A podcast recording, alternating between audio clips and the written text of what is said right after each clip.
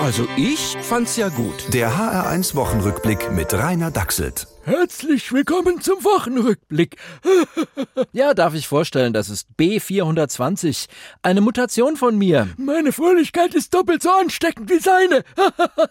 Na, na, na, das ist bisher nicht bewiesen. Aber egal, Hauptsache es macht ein bisschen Angst, gell, B420?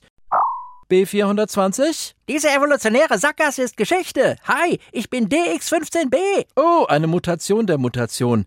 Das geht ja fix. Bist du noch lustiger? Nein, ich bin gegen Humor immun. Ah, sehr gut. Dann haben sie vielleicht ein Plätzchen für dich im Ethikrat. Oh Gott, nein, nicht der Ethikrat, nein. Ah.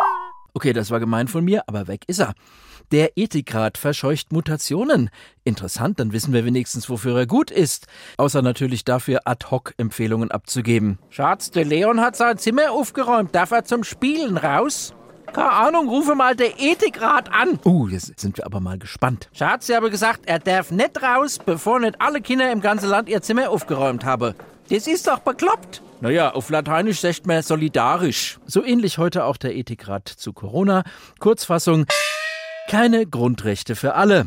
Oder wie es die Kanzlerin viel raffinierter ausdrückt. Und solange wir so eine Situation haben wie die jetzt, dass eine ganz kleine Minderheit geimpft ist und eine große Mehrheit nicht, wird es keine neuen Freiheiten geben. Naja, neue bräuchten wir auch nicht. Die alten aus dem Grundgesetz reichen völlig. Aber, tja, futsch ist futsch, ne? Da darf man auch nicht nachtragend sein, wenn man sieht, wie sehr sie sich bemüht hat sich stets bemüht. Schon wieder eine Mutation. Du sei nicht höhnisch, sondern hör mal zu, wie rührend die Kanzlerin mit Familien gesprochen hat. Müsste ich zu jedem von Ihnen nach Hause kommen und mich drei Stunden mit Ihren Kindern beschäftigen. Hoho, ganz schön frech, den armen Leuten auch noch zu drohen. Das war doch nett gemeint. Und sie hat ihnen sogar etwas versprochen. Manche von den Anregungen nehmen wir auf. Meint, danke fürs Gespräch und jetzt rutscht mir den Buckel runter. Hahaha. hm, jetzt werden die Mutationen auch noch intelligent. Also, ich find's beunruhigend.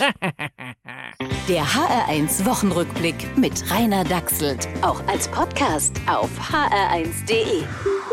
HR1, genau meins.